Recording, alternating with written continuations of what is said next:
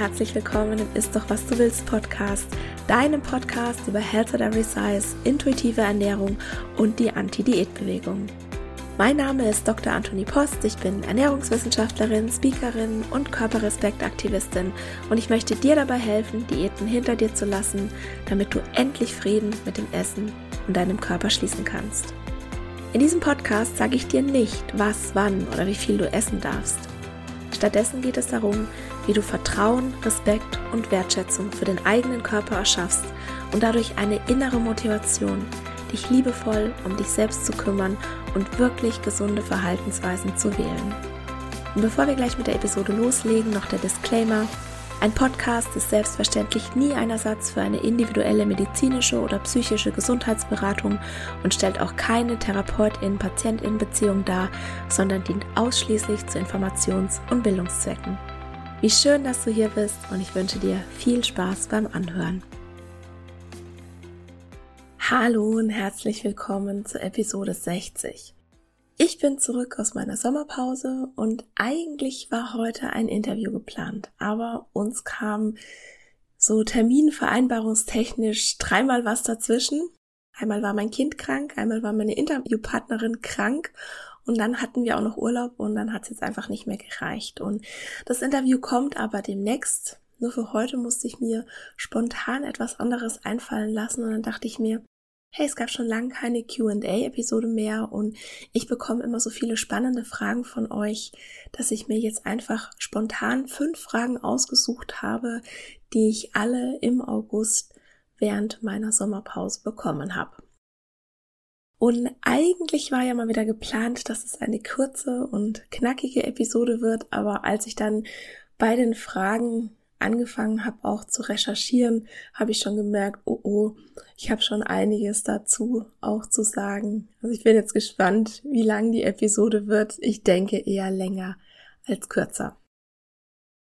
Die Frage eins habe ich auf Instagram bekommen am 21.08. Und zwar als Direktnachricht. Und tatsächlich wird mir diese Frage sehr häufig gestellt und daher ist sie auch der Titel der heutigen Episode.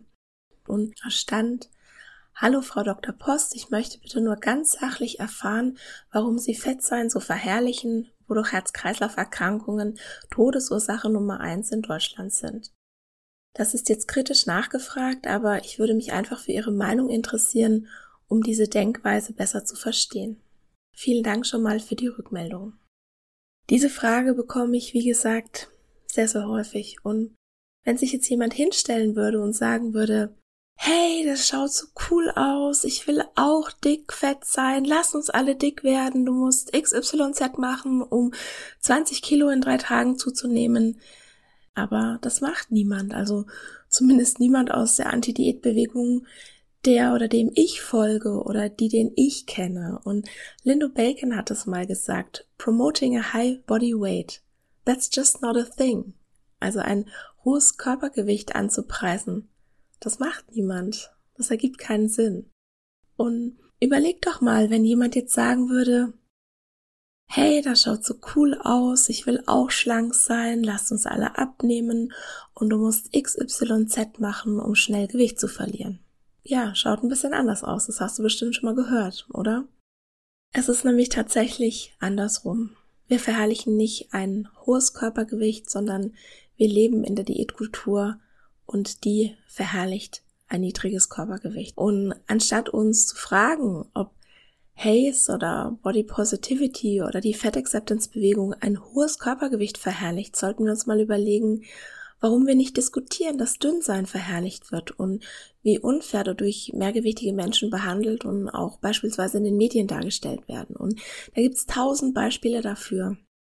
Aber um jetzt mal beim Thema zu bleiben, also bei der Frage, will ich mal das Folgende. Überleg dir mal, eine dicke Frau zeigt sich auf Instagram in Unterwäsche. Sie lächelt in die Kamera, sie fühlt sich offensichtlich wohl in ihrem Körper. Und sie muss noch nicht mal was in die Caption schreiben. Und es ist nur eine Frage von Sekunden, dass irgendjemand einen Kommentar darunter schreibt wie, du glorifizierst ein hohes Körpergewicht und das ist jetzt noch die neutrale Beschreibung. Was da in der Regel drunter steht, ist um einiges schlimmer und stigmatisierender. Und das Einzige, was diese Person tut, ist zu existieren und sich nicht zu verstecken. Und das nehmen unzählige Menschen zum Anlass für Cybermobbing. Und der in Anführungszeichen Grund, um das zu rechtfertigen, ist Angst um die Gesundheit. Ich habe das jetzt schon sehr, sehr oft gesagt. Wer sich Sorgen um die Gesundheit von dickfetten Menschen macht und nicht checkt, dass Gesundheit auch die mentale Gesundheit einschließt, die durch Diskriminierung und durch Mobbing und durch Vorurteile nachweislich stark gefährdet wird, der ist nicht besorgt, sondern fettfeindlich. Und dann impliziert die Frage ja auch noch, dass ein hohes Körpergewicht der Grund sei, dass so viele Menschen an einer Herz-Kreislauf-Erkrankung versterben.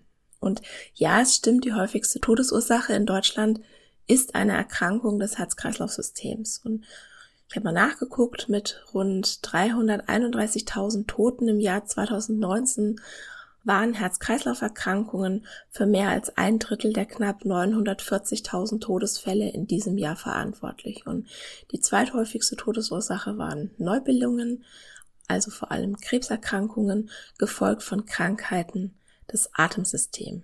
Atemsystems.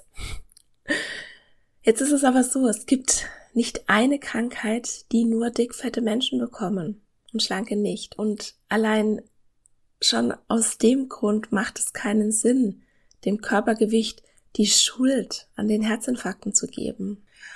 Und wenn du noch mehr Gründe willst, warum ein solcher Satz wirklich unsinnig ist, dann hör doch mal in die Podcast-Episode Nummer zwei rein. Der Mythos von Gesundheit und Gewicht heißt die. Und da erkläre ich in allen Einzelheiten, warum eine solche Aussage wirklich höchst problematisch ist. Und was mich jetzt von dem Fragensteller sehr interessieren würde, weil ich verstehe es wirklich nicht, was genau an meiner Arbeit, also in welcher Situation genau verherrliche ich ein hohes Körpergewicht? Wenn ich sage, dass wir als Gesellschaft gesünder wären, wenn es keine Gewichtsstigmatisierung gäbe? Wenn ich sage, dass Diäten dick machen und der Gesundheit schaden? Wenn ich den Stand der Wissenschaft darlege, dass sich die Gesundheit eines Menschen nicht am Körpergewicht ablesen lässt? Oder wenn ich sage, dass alle Menschen Respekt verdienen? Also ich verstehe es wirklich nicht in welcher Situation ich ein hohes Körpergewicht verherrlichen sollte. Und um es auf den Punkt zu bringen, nein, Health at Every Size und dementsprechend auch meine Arbeit verherrlicht kein hohes Körpergewicht, sondern versucht stattdessen mehrgewichtigen Menschen den Raum zu geben, der ihnen rechtmäßig zusteht. Und diese Frage, die ich bekommen habe, die ist vor allem eins, sie ist uninformiert, sie ist unreflektiert und sie ist fettfeindlich. Und sie sagt sehr viel nicht besonders Schmeichelhaftes über die Person aus, die sie stellt. Ich bin froh, dass sie zumindest höflich gestellt wurde, weil meistens bekomme ich diese Frage, ja, mit einem ganz anderen Tonfall. Und deshalb antworte ich auch höflich darauf, aber ja, sie ist naiv, sie ist uninformiert. Und sie zeigt einfach, dass da ganz, ganz viel Fettfeindlichkeit internalisiert ist. Und das lässt sich einfach nicht schönreden.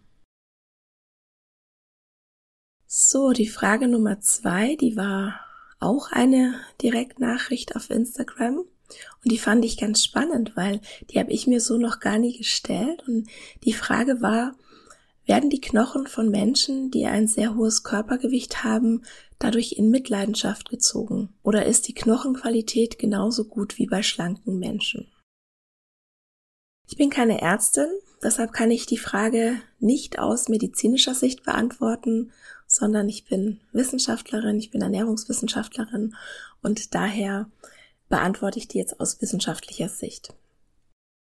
Und was ich mir als allererstes überlegt habe, was genau ist denn mit Knochenqualität gemeint? Und ich vermute mal, die Fragenstellerin meint Knochenstabilität. Deshalb habe ich, um die Frage zu beantworten, mal den Zusammenhang zwischen Osteoporose und Gewicht recherchiert, beziehungsweise die Faktoren, die wichtig für eine gute Knochengesundheit sind.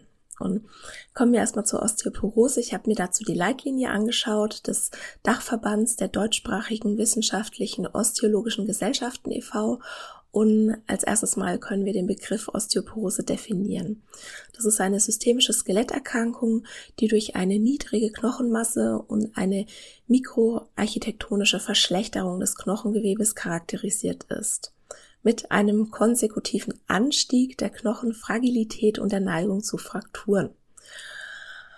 Auf Deutsch heißt es im Prinzip einfach nur aufgrund der niedrigen Knochenmasse und einem schlechteren Knochengewebe kommt es zu Knochenbrüchen, kommt es leichter zu Knochenbrüchen und deren Folgen. Und in Deutschland wird die Zahl der an Osteoporose Erkrankten auf sechs bis zehn Millionen geschätzt.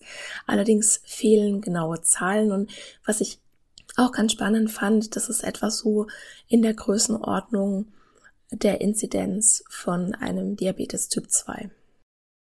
So, als Risikofaktoren angegeben für die Osteoporose sind beispielsweise das Lebensalter, also das zunehmende Lebensalter ist ein hoher Risikofaktor für Frakturen. Dann zweitens ist es das Geschlecht. Frauen haben ein höheres Risiko ähm, für Frakturen als Männer. Dann war die Immobilität angegeben als mäßiger Risikofaktor für Knochenbrüche aller Art und als immobil gilt, wer die eigene Wohnung nicht mehr verlassen und Hausarbeiten nicht mehr erledigen kann oder eine maximale Gehstrecke von unter 100 Metern aufweist. Dann waren angegeben eine unzureichende Zufuhr an Vitamin D, Calcium, Folsäure oder, oder Vitamin B12 und die sind alle mit einem mäßig erhöhten Risiko für Knochenbrüche verbunden. Also hier müssen beispielsweise besonders VeganerInnen aufpassen. Aber als VeganerIn sollte man sowieso Vitamin B12 substituieren, weil man durch die Nahrung ja in den meisten Fällen nicht ausreichend versorgt ist. So, jetzt habe ich gerade, äh, das war jetzt gerade so ein kurzer Sprechdenker-Moment. Wo war ich? Genau. Weitere Risikofaktoren sind chronischer Alkoholmissbrauch und Rauchen. Also beides erhöht das Risiko für osteoporotische Frakturen. Und es gibt auch verschiedene Erkrankungen, wie zum Beispiel Diabetes Typ 1 und 2, Epilepsie, Alzheimer, rheumatische Erkrankungen oder bestimmte Medikamente, wie zum Beispiel Glukokortikoide oder Opioide, die das Risiko erhöhen. Und natürlich habe ich auch geguckt, wie schaut's denn mit dem Gewicht aus? Erhöht ein hohes Körpergewicht das Risiko für eine Osteoporose? Und nein, es ist genau andersrum. Als Risikofaktoren angegeben sind Untergewicht, eine ungewollte Gewichtsabnahme und die Essstörung Anorexia nervosa. Und alles drei sind mäßige Risikofaktoren für Frakturen. Und Untergewicht wurde hier definiert als ein Body Mass Index von unter 20. Und ich lese mal aus der Leitlinie vor. Das erhöhte Frakturrisiko bei einem erniedrigten Körpergewicht ist eng mit einer erniedrigten Knochendichte assoziiert. Also Untergewicht ist somit im Wesentlichen ein von der Knochendichte abhängiger Risikofaktor und ein erhöhter Body Mass Index schützt im Umkehrschluss aber nicht generell vor Frakturen und allgemein ist der BMI sowieso kein guter Prädiktor für das Frakturrisiko. Und die haben da einige Quellen angegeben. Die habe ich dir natürlich auch wieder in den Shownotes verlinkt, wenn dich das näher interessiert. Und von einem hohen Körpergewicht, also laut BMI-Klassifikation von Übergewicht oder Adipositas, ist tatsächlich in der Leitlinie überhaupt keine Rede. Und Falls jetzt vielleicht jemand überlegt, ob Menschen mit einem hohen Körpergewicht mit bestimmten Vitaminen und Mineralstoffen schlechter versorgt sind als schlanke Menschen, dazu kann ich sagen, nein.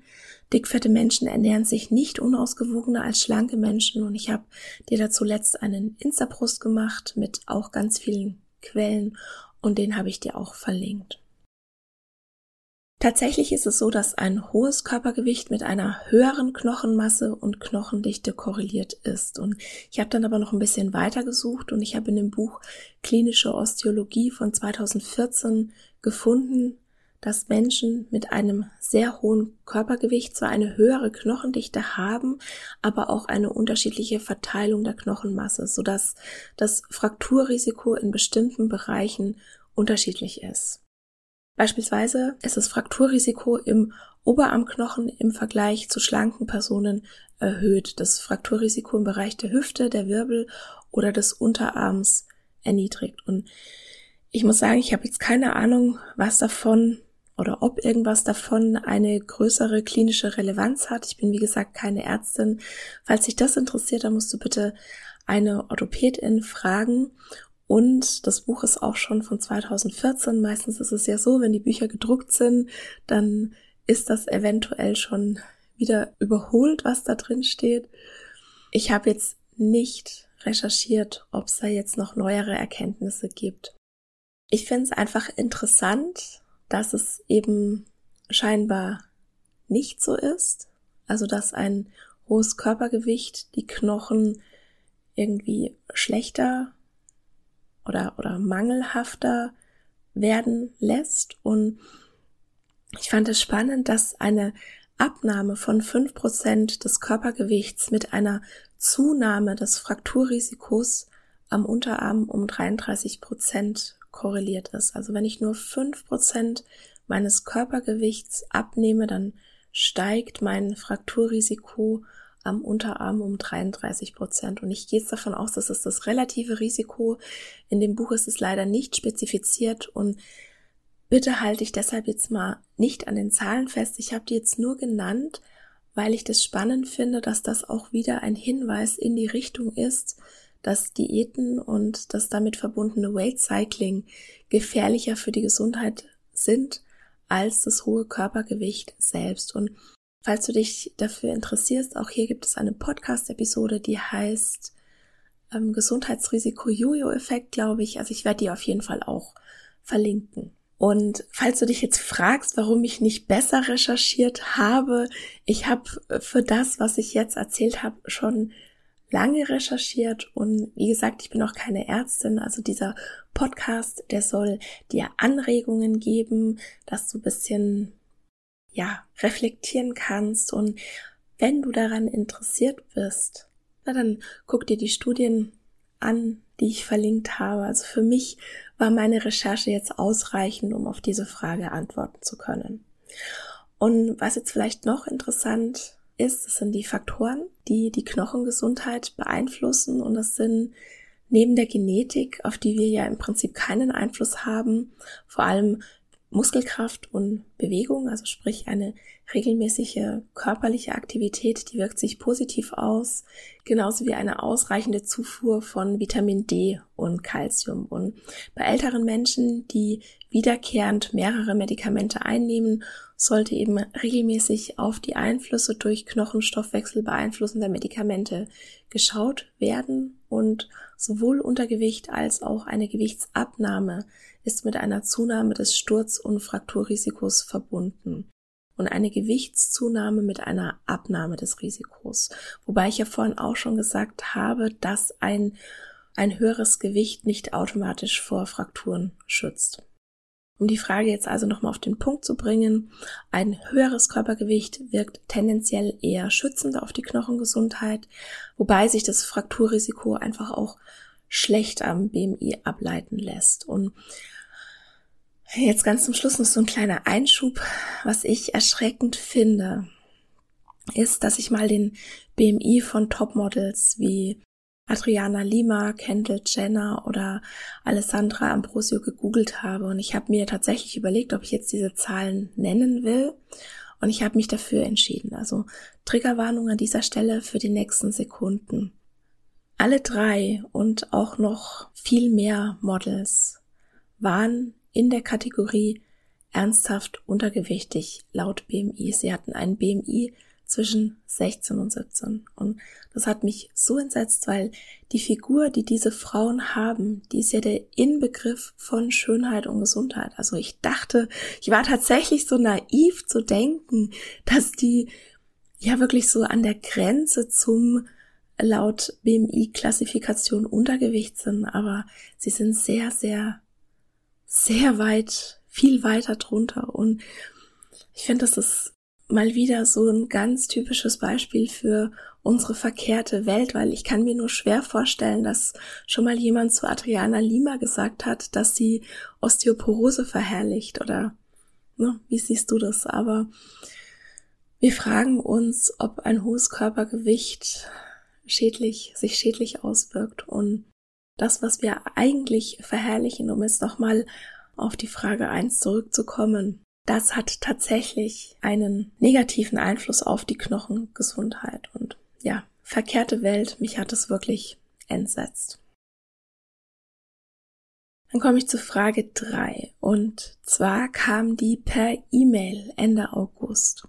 Und darin stand, ich lese dir auch mal vor, ein bisschen gekürzt. Ähm, Sie sprechen in Ihrem Podcast sehr viel über Bodyshaming, Diskriminierung, dickfetter Menschen, Körpervielfalt und so weiter. Ich vermisse etwas mehr, wie man zu einem gesunden Lebensstil kommen kann. Ich verbiete mir nach einem Burnout und Depressionen vor zwei Jahren nichts mehr, weil ich die Kraft dazu nicht mehr habe, beziehungsweise hatte und meine Prioritäten anders gelegt habe.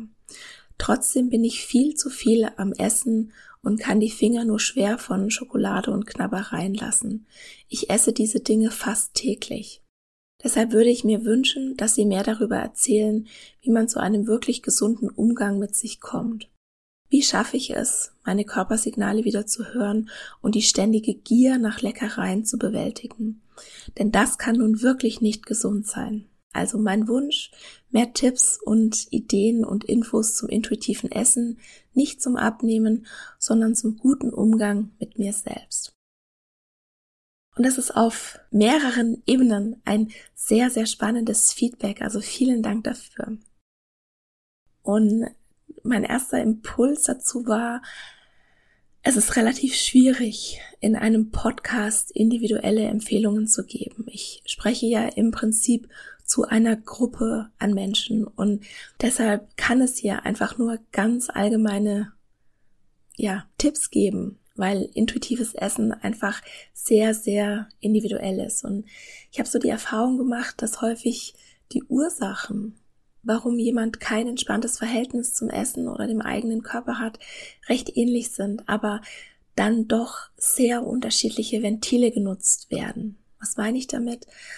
Es kann sein, dass dieselbe Ursache, zum Beispiel ein Kind im Grundschulalter, erfährt in der eigenen Familie Bodyshaming bei einem Kind dann vielleicht im Jugendalter zu einer Anorexie führt und bei einem anderen Kind dann vielleicht später zu einer Sportsucht und wieder bei einem anderen Kind wird vielleicht gar kein Diätverhalten ausgelöst. Also was ich damit sagen will, Lebenssituationen sind verschieden und Menschen auch und was für die eine Person passt, hilft der anderen ja eher weniger. Und ich habe ein paar Podcast-Episoden schon aufgenommen, in der ich ganz klare Handlungsempfehlungen gebe. Also zum Beispiel die Nummer 36, 10 Schritte, um Diäten hinter dir zu lassen. In der Episode geht es darum, wie du dir eine Umgebung schaffst, in der du überhaupt Frieden mit dem Essen und deinem Körper schließen kannst. Aber es wird sicher nicht jeder Schritt für jede Person hilfreich sein, sondern ich kann dir, wie gesagt, immer nur Anregungen geben hier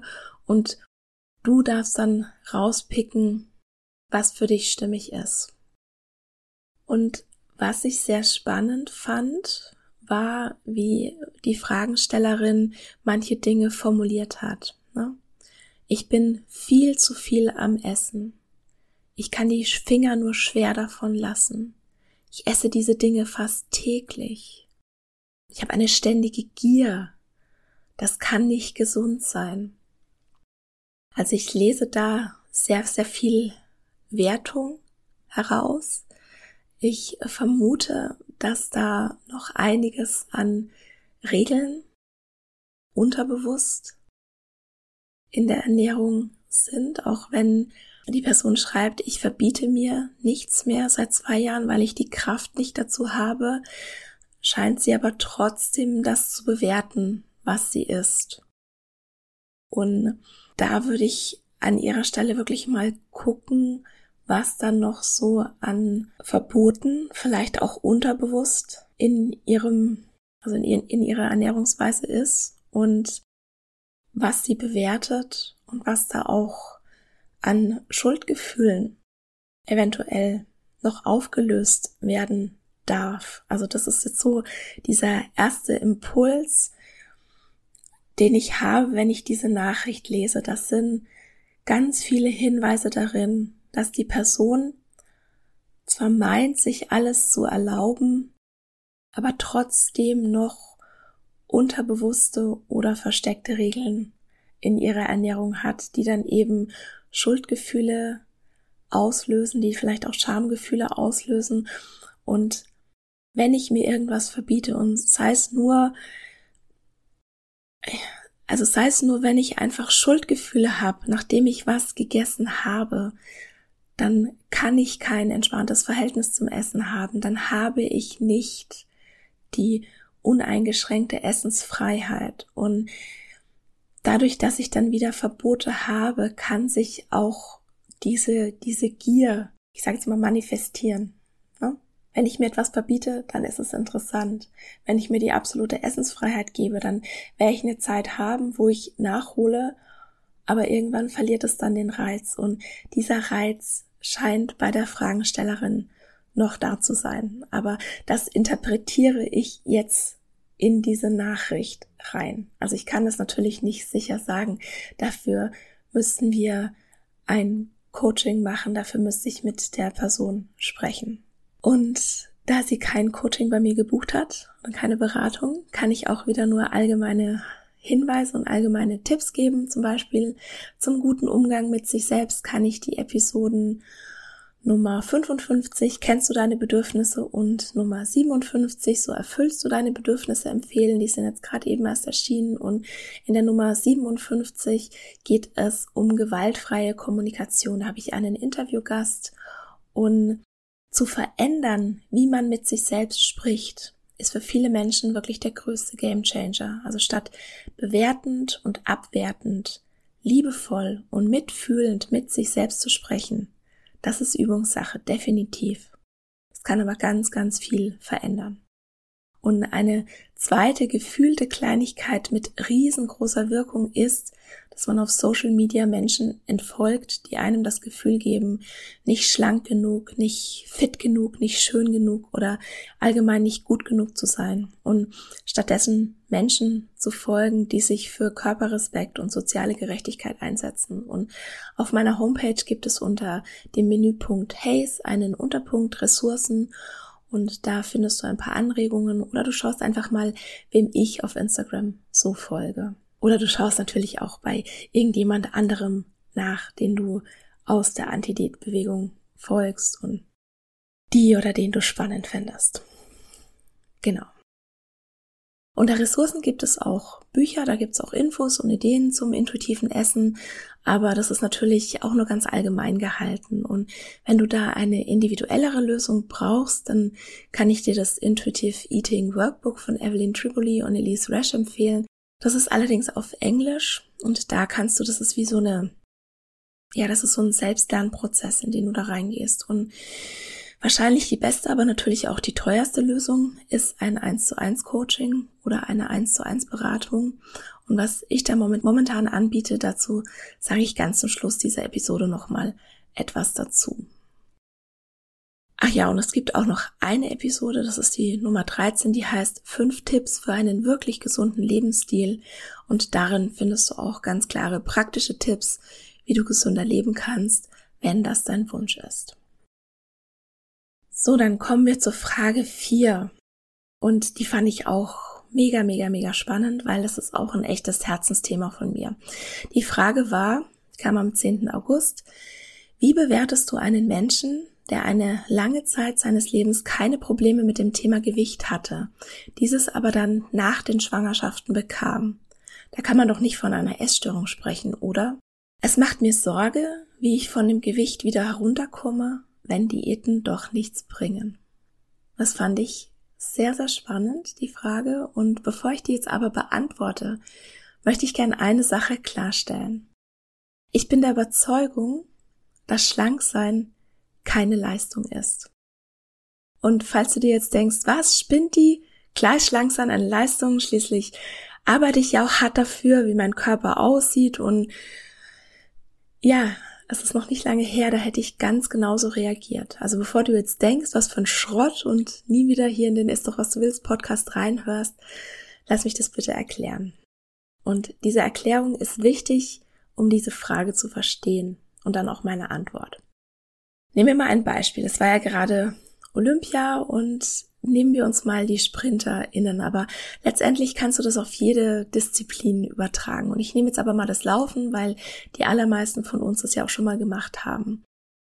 Und würdest du jetzt sagen, das ist eine tolle Leistung, die SprinterInnen bringen?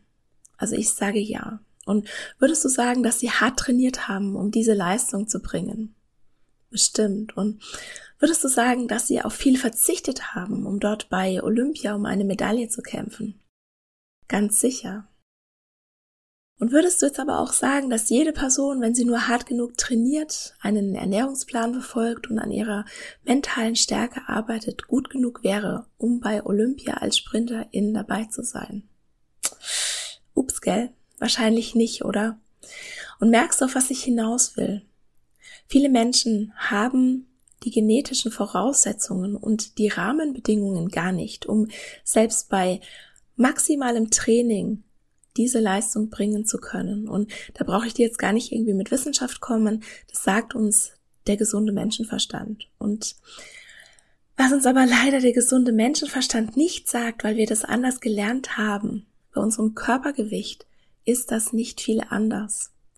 Nur eine von 40.000 Frauen bringt überhaupt den genetischen Bauplan mit, um natürlicherweise unserem Schönheitsideal zu entsprechen das von den Topmodels, die ich ja auch vorhin schon angesprochen habe, auf den Laufstegen verkörpert wird.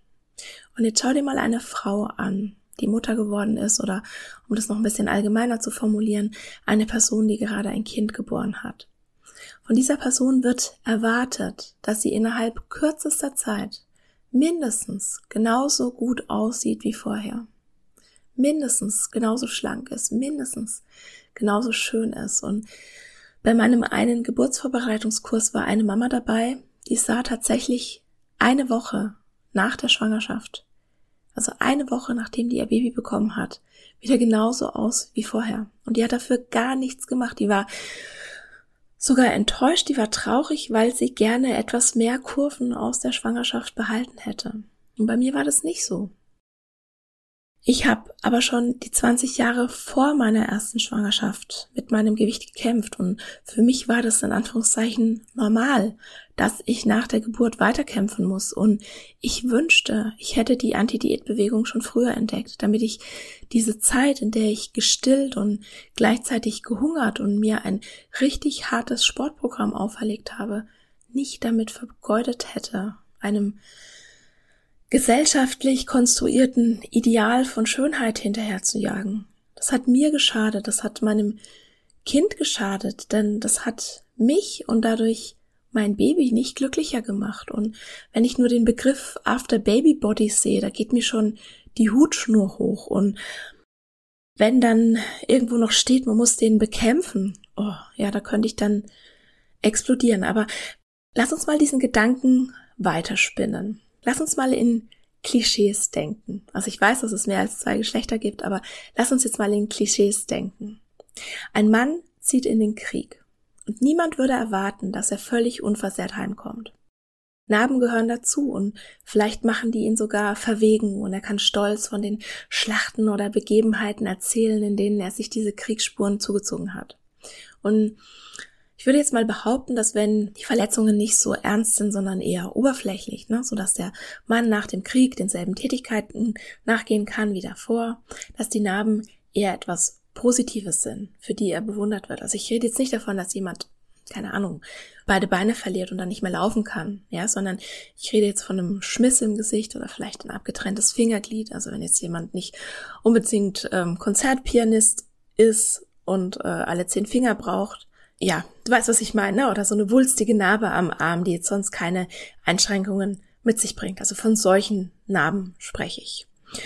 Und ich denke, du würdest mir wahrscheinlich zustimmen, dass man dafür eher bewundert wird.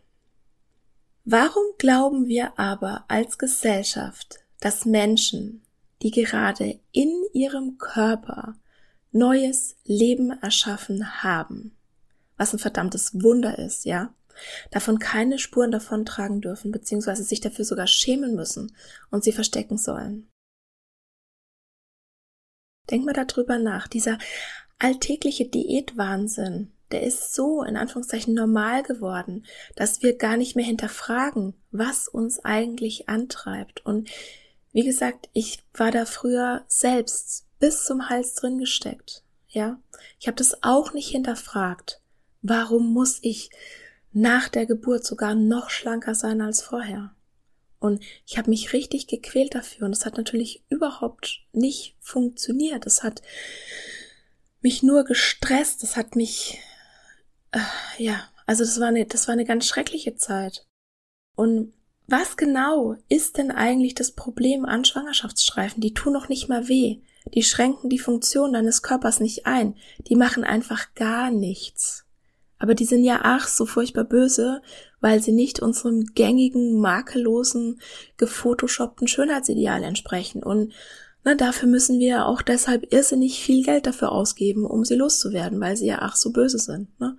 Also Ironie Ende. Und das wollte ich jetzt alles mal so vorausschicken.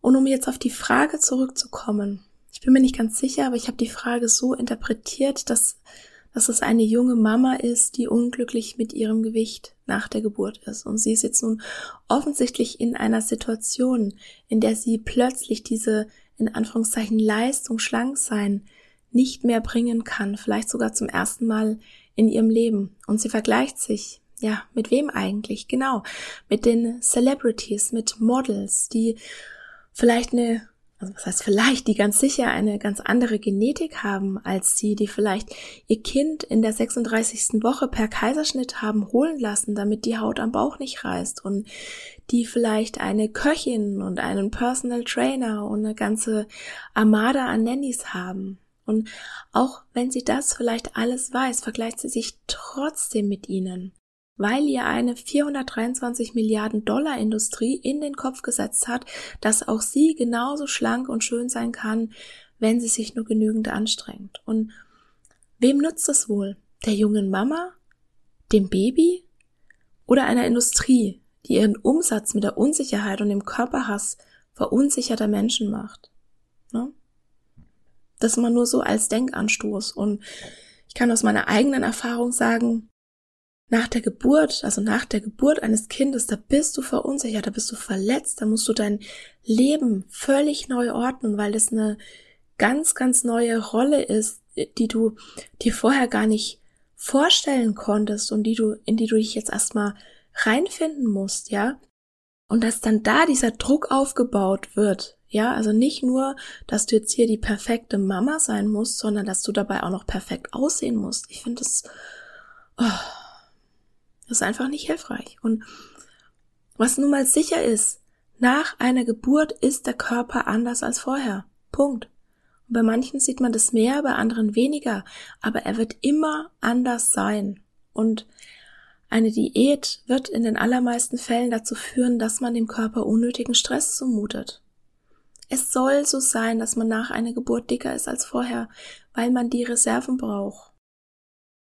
Und hätte ich jetzt meinen Körper nach meinen Geburten gut behandelt und hätte ich Selbstfürsorge betrieben, ja, anstatt wieder angefangen, gegen meinen Körper zu kämpfen, weil ich gemeint habe, ich muss jetzt hier irgendein, ja, konstruiertes Ideal erfüllen, dann hätte sich mein Gewicht vielleicht auch wieder nach unten eingependelt. Oder auch nicht, aber durch meine Diäten habe ich ganz sicher das Gegenteil von dem erreicht, was mein eigentliches Ziel war. Und ja, ich bewerte eine Diät immer als ein essgestörtes Verhalten und damit ich ein Essverhalten als De Diät definiere, da müssen drei Dinge zusammenkommen. Also erstens, es gibt Ernährungsregeln, die mir sagen, was, wann, wie oder wie viel ich essen darf. Zweitens, ich ernähre mich mit dem Ziel, vorsätzlich Gewicht zu verlieren. Und drittens, die Motivation für meine Ernährungsweise kommt aus einem Mangel heraus und übergeht meine Bedürfnisse. Also sprich, ich habe einen gewissen Leidensdruck und der kann ganz unterschiedlich sein. Also ein Leidensdruck, damit ich der Meinung bin, ich muss mich jetzt anders ernähren, als ich das vorher mache. Und das können Verzichtsgefühle sein beim Essen oder ich bin vielleicht in der Situation, dass ich meinen Körper hasse oder ich bekomme Druck von außen. Also dieser dritte Punkt, die Motivation kommt aus einem Mangel heraus und übergeht die eigenen Bedürfnisse. Das ist für mich ein ganz, ganz wichtiger Punkt, was für mich eine Diät ausmacht. Ne? Also vielleicht hast du Ernährungsregeln, Essensregeln in deiner Ernährung und vielleicht erfüllst du die mit Freude und vielleicht fühlst du dich da gut dabei. Vielleicht hast du überhaupt keinen Leidensdruck mit, mit, mit irgendwas, mit irgendeiner auferlegten Regel, ja? Dann ist es auch völlig okay. Es geht immer nur darum, wenn dich deine Ernährung stresst. Ja, wenn du eine Diät machst, um irgendwas zu optimieren, aus einem Mangel heraus, dann kann es einfach nach hinten losgehen. Also es kommt immer auf die Motivation an. Für mich. Und viele Essstörungen, die entwickeln sich bereits im Jugendalter oder auch schon in der Kindheit, aber auch als erwachsener Mensch ist man nicht vor einer Essstörung gefeit. Also auch wenn die Person nie ein Thema hatte mit ihrem Gewicht und dann plötzlich das erste Mal nach einer Geburt, kann es sein, dass sie eine Essstörung entwickelt. Und eine Diät, so wie ich den Begriff gerade definiert habe, ist bereits ein essgestörtes Verhalten. Und ja, der Übergang zur Essstörung ist fließend. Und nicht jede Diät endet in einer Essstörung, sondern in Anführungszeichen nur jede vierte Diätkarriere. Aber so gut wie jede Essstörung hat mal mit einer Diät angefangen. Und das ist wirklich ein Herzensthema von mir, weil ich glaube, dass Menschen nach einer Geburt einfach schon so viele andere Dinge in ihrem Leben, ich sage jetzt mal, zu ordnen haben, dass es einfach so unnötig ist, sich da noch Stress und Druck wegen dem Körper zu machen. Und ich finde es einfach nicht richtig, dass die Gesellschaft diesen Druck aufbaut und ich finde es nicht richtig, dass ähm, Klatschzeitschriften professionell Bodyshaming betreiben und damit diesen Druck anfeuern. Und es ist wirklich ein Herzensthema von mir. Und ich ärgere mich. Und die Frage ist gar nicht, wie werde ich denn nach der Geburt das Gewicht wieder los, sondern die eigentliche Frage ist, warum habe ich überhaupt den Druck, dieses Gewicht loswerden zu wollen, wenn eigentlich von der Natur so vorgesehen ist, dass dieses zusätzliche Gewicht da sein soll? Ich denke, das war jetzt alles zu der Frage. Dann kommen wir zur fünften und letzten Frage. Und eigentlich ist es gar keine Frage, sondern eher ein Feedback einer ganz lieben Hörerin. Die hat mir auch schon ein paar Mal geschrieben. Und in dieser E-Mail hat sie sich erstmal für den Podcast bedankt und ein paar positive Dinge gesagt. Und zu einem Punkt ist sie aber etwas anderer Meinung als ich. Und dazu möchte ich natürlich auch gerne Stellung beziehen, weil es total wichtig ist, was sie da anmerkt. Und ich lese es erstmal vor. Beim Thema Sport sehe ich deine Ausführungen allerdings etwas kritischer. Natürlich bewegen sich dickfette Menschen auch und manche sind sehr sportlich. Aber meine Erfahrungen mit mir, meiner Familie und Freunden zeigt mir, dass je höher das Gewicht ist, die Bewegung einfach immer weniger Spaß macht und immer anstrengender wird. Und bei mir machen schon fünf Kilo den Unterschied, ob mir Joggen Spaß macht oder nicht. Und wenn es mir keinen Spaß macht, jogge ich nicht. Meine Mama hat irgendwann den Gewichtspunkt erreicht, da fällt ihr jeder Schritt schwer. Wenn der kommt, ist es leider der Anlass für Diät Nummer 1000 und das fast mit 70. Und ja, ich kann es zu 100 Prozent nachvollziehen. Und ich glaube auch, dass es, ich sag's mal allgemein gesprochen, anstrengender ist, wenn man mit mehr Gewicht Sport macht. Und ich merke es auch an mir selbst, dass mir manche Dinge früher leichter gefallen sind, als ich weniger gewogen habe. Als ich weniger gewogen habe, war ich aber auch jünger, ich war nicht chronisch krank, ich hatte noch keine Kinder, ich hatte mehr Zeit für mich selbst und ich war sehr viel aktiver als jetzt beispielsweise in den letzten zwei Jahren, also auch zwangsläufig durch meine Krankheit konnte ich nicht sehr viel aktiv, also konnte ich nicht sehr aktiv sein. Ja, das fängt jetzt gerade erst wieder an, als ich es mal gewesen bin. Ich war also, sagen wir jetzt mal vor zehn Jahren nicht nur wesentlich schlanker, meine ganze Lebenssituation war vollständig anders. Und dieses Gesamtbild, ja, das sehen wir häufig nicht. Wir nehmen die Abkürzung und sagen, früher war ich schlanker, da war alles besser, da war ich fitter oder beweglicher oder gesünder oder ne, was auch immer.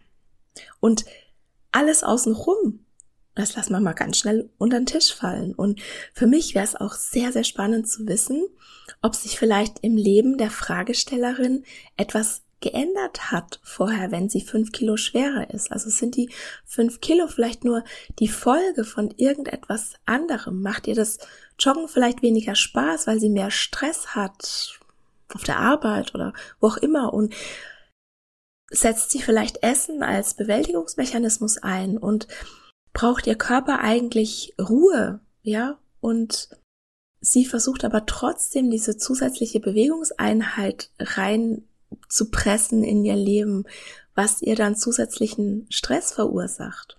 Ja, also das ist alles gar nicht so, gar nicht, gar nicht so einfach. Warum wiegt sie dann auf einmal fünf Kilo mehr? Na, was, was sind denn die Umstände da vielleicht? Und dann kann es wirklich sein, dass es nur das Gewicht ist, dass es nur diese fünf Kilo sind. Und es ist klar, dass wenn du dir jetzt einen Rucksack mit fünf Kilo auf den Rücken schnallst und losjoggst, dass es dann anstrengender ist, als wenn du ohne losgehst. Aber ne, diese fünf Kilo, die kommen ja auch nicht über Nacht. Und es gibt sicher auch Leute, die sind mit fünf Kilo mehr fitter und haben mehr Spaß am Laufen, weil es fünf Kilo Muskelmasse sind, die sie zugenommen haben. Ne? Also was, was ich damit sagen will, ich habe jetzt hier überhaupt kein Interesse daran, irgendwelche Ausreden zu erfinden ja. Und es gibt sicher für jeden Menschen einen individuellen Punkt, an dem jeder Schritt schwerfällt und ganz sicher sind Diäten da nicht die Lösung. Ich glaube aber schon, dass man sich wirklich diesen Kontext anschauen muss. Und ich glaube auch, dass viele Menschen in eine Negativspirale reinrutschen, die dazu führt, dass sie sich immer weniger bewegen. Und deshalb liegt in meiner Arbeit der Fokus in erster Linie darauf, diese Negativspirale aufzubrechen. Was meine ich jetzt mit Negativspirale? Wenn du Diät machst, dann versucht dein Körper mit allen Mitteln Energie zu sparen, sodass zu erwarten ist, dass du keine Lust auf Bewegung hast. Und auch Stress aus den unterschiedlichsten Gründen führt dazu, dass du dich nicht bewegen willst. Und auch dazu gibt es zwei Podcast-Episoden. Die eine heißt ähm, weniger essen, mehr bewegen und die andere heißt macht Stress dick. Und da erkläre ich das genauer. Und deshalb ist für mich das Ziel, wenn du aktiver sein willst, eine innere Motivation zu schaffen. Und wie geht das? In erster Linie konzentrierst du dich jetzt erstmal darauf, genügend zu essen. Und im ersten Schritt ist es auch noch gar nicht so wichtig, was genau du isst, sondern nur deinem Körper eine ausreichende Menge an Energie zuzuführen, damit du überhaupt in der Lage bist, dich sportlich zu betätigen oder dich mehr zu bewegen. Und im zweiten Schritt kannst du dann mal die Rückmeldungen von deinem Körper auswerten, wie du dich fühlst, nachdem du was gegessen hast und ja, unter der Voraussetzung, dass du dir wirklich die absolute Essensfreiheit gibst und nicht bewertest, was du isst, kannst du dann im dritten Schritt deine Ernährung dementsprechend ein bisschen anpassen. Aber wie gesagt, auch das geschieht aus einer inneren Motivation und nicht aus Zwang. Und das kannst du immer gut überprüfen. Weil wenn du Verzichtsgefühle hast, wenn du so isst, wie du es dir vorstellst, oder wenn du Schuldgefühle hast, wenn du eben anders isst, als du es dir vorstellst, dann sind es ganz klare Hinweise darauf, dass du noch Regeln in deiner Ernährung hast. Also der erste Schritt ist wirklich, genügend zu essen, um überhaupt die Voraussetzung zu schaffen, aktiver sein zu können. Und woran du jetzt gleichzeitig noch arbeiten kannst, ist diese Verknüpfung von Diät und Sport aufzulösen. Und das ist ein großer Bestandteil meiner Arbeit. Also viele Menschen machen Sport, weil sie meinen, Kalorien verbrennen zu müssen oder weil sie Angst haben, dass sie sonst zunehmen oder weil sie das Gefühl haben, sie müssen sich das Essen verdienen. Und all das gehört auch zu dieser Negativspirale dazu, weil es nämlich sein kann, dass du anfängst, intuitiv zu essen, aber gleichzeitig Sport aus den gerade genannten Gründen machst. Und das wird dich dann in der Diätmentalität gefangen halten. Denn diese Gedanken, die können dich triggern, sodass du dann wieder anfängst, weniger zu essen, sodass du dann dich wieder von der intuitiven Ernährung entfernst. Und bei manchen ist es so, dass sie sich zwar alles erlauben zu essen, aber dafür übermäßig sportlich aktiv sind. Also sie verlagern sozusagen das Diätverhalten nur vom Essen hin zur Bewegung. Und deshalb sage ich, es ist völlig okay, wenn du erstmal gar keinen gezielten Sport machst, wenn du anfängst, intuitiv zu essen. Und ich halte es schon für sinnvoll, sich zu bewegen, weil ich glaube, dass der menschliche Körper für Bewegung gemacht ist. Und wir sind übrigens auch Generalisten. Ja, also wir sind für sehr viel unterschiedliche Bewegungsabläufe gemacht. Ja, nicht nur für einen. Deshalb ist beispielsweise Sitzen auch nicht so vorteilhaft für unseren Körper, weil es immer dasselbe Bewegungsmuster ist, das du dann eben sehr lange Zeit eventuell am Tag ausübst, wenn du jetzt einen Schreibtischjob hast. Also ich glaube, dass der menschliche Körper für Bewegung gemacht ist, aber das soll alles aus einer inneren Motivation kommen und nicht aus einem auferlegten Zwang. Und die einzige Ausnahme ist, wenn du jetzt beispielsweise in der Essstörungsrecovery bist, beziehungsweise aus einer Sportanorexie oder Sportbulimie kommst, dann kann es für deine Heilung wichtig sein, dass du dich eine Zeit lang wirklich gar nicht bewegst oder nur sehr wenig. Und für alle anderen gilt es, auf den eigenen Körper zu hören, was der rückmeldet. Und um jetzt diesen Kommentar zu beantworten. Ich glaube fest daran, dass wenn du Diäten hinter dir lässt, anfängst, intuitiv zu essen und die Prinzipien von Health at Every Size in dein Leben holst, dass du automatisch freiwillig anfängst, dich mehr zu bewegen. Auch wenn du vielleicht etwas schwerer bist. Und beispielsweise, wie du diese Trigger umgehen kannst. Also wenn du früher immer einen bestimmten Sport gemacht hast, um Kalorien zu verbrennen oder um deinen Körper zu formen, dann ist es vielleicht gut, wenn du diesen Sport erstmal ins Regal stellst, ja, und dir stattdessen eine Bewegung suchst, die du nicht mit Diäten verbindest, damit dich dieser spezielle Sport eben nicht triggert und such dir irgendwas, was dir Spaß macht, worauf du dich freust. Ja, vielleicht ist das eine Bewegung aus deiner Kindheit oder vielleicht magst du auch was ganz Neues ausprobieren und konzentriere dich jetzt mal nicht so sehr darauf, ob sich diese Bewegung wirklich lohnt, ja, also was diese Bewegung für dich tut, sondern wirklich erstmal nur auf den Spaß. Und viele, die aus einer Diätkarriere kommen, die glauben ja auch, dass es sich nur lohnt, Sport zu machen, wenn sie jetzt, sagen wir mal, mindestens 30 Minuten aus, aus allen Poren schwitzen. Aber auch das ist Quatsch. Jede noch so kleine Bewegung zählt. Und wenn man dann mal an den Punkt gekommen ist, dass man sich und den eigenen Wert nicht mehr über das Aussehen oder die eigene Leistung definiert, ja, dann kann man diesen Sport, den man früher gemacht hat, auch wieder, ja, anfangen und ganz, ganz gezielt wieder trainieren. Und ich habe da letzt eine total interessante Podcast-Episode gehört von, der Podcast heißt It's Not About the Food und ich verlinke dir die in den Show Notes. Die ist allerdings auf Englisch und Darin geht es auch darum, ob es für eine Essstörung Recovery wichtig ist, mal eine Zeit lang keinen Sport zu machen, wie man das angehen kann und ob es auch sozusagen Ausnahmen gibt, dass man selbst in einer Essstörung Recovery weiter trainiert wie vorher, wettkampfmäßig. Also die war sehr, sehr spannend. Hör da gern mal rein, wenn dich das interessiert. Und ich hoffe, dass meine Gründe, warum ich beim Thema Bewegung, Sport eher so ein bisschen zurückhaltend bin und sehr klar den Fokus auf den Spaß setze, klar gemacht habe. Und es wird auch bald wieder ein Gast ein Interviewgast im Podcast sein, mit der ich mich auch über Bewegungen unterhalten werde. Und auf das Gespräch freue ich mich schon sehr, weil ich habe da auch noch sehr, sehr viele Fragen. Und das ist definitiv ein Thema, von dem ich weiß, dass es viele von euch beschäftigt. Und ich freue mich, wenn ich euch da bald auch noch ein bisschen mehr zu diesem Thema bieten kann. So, das war's mit den fünf Fragen. Falls du Fragen hast, darfst du mir, darfst du mir sie natürlich gerne schicken. Am besten per E-Mail auf Instagram bekomme ich ja manchmal so viele Nachrichten, dass die dann auch irgendwie nach unten rutschen und dann gehen die Fragen auch gelegentlich mal unter. Und ich versuche auf alle Fragen möglichst schnell zu antworten, außer sie sind unhöflich oder beleidigend. Auf solche Anfragen antworte ich grundsätzlich gar nicht. Aber ich gehe nicht davon aus, dass wenn du jetzt hier meinen Podcast hörst und eine Stunde mir zugehört hast, wie ich hier über äh, Dinge rede, dass du mir dann eine unhöfliche Frage stellst. Also das kann ich jetzt eigentlich mir eher wenige vorstellen. Und ähm, falls du mir deine Frage schickst, muss ich halt dazu sagen, ich kann meistens nur kurz und auch relativ allgemein antworten oder ich verweise beispielsweise auch häufig auf Content, den es schon gibt und der die Frage dann beantwortet. Und falls du jetzt aber bei einem ganz bestimmten Thema meine ganz individuelle Unterstützung möchtest, dann kannst du ein Coaching beziehungsweise eine Beratung bei mir buchen. Und das läuft so ab. Du machst ein kostenloses und unverbindliches Kennenlerngespräch bei mir aus.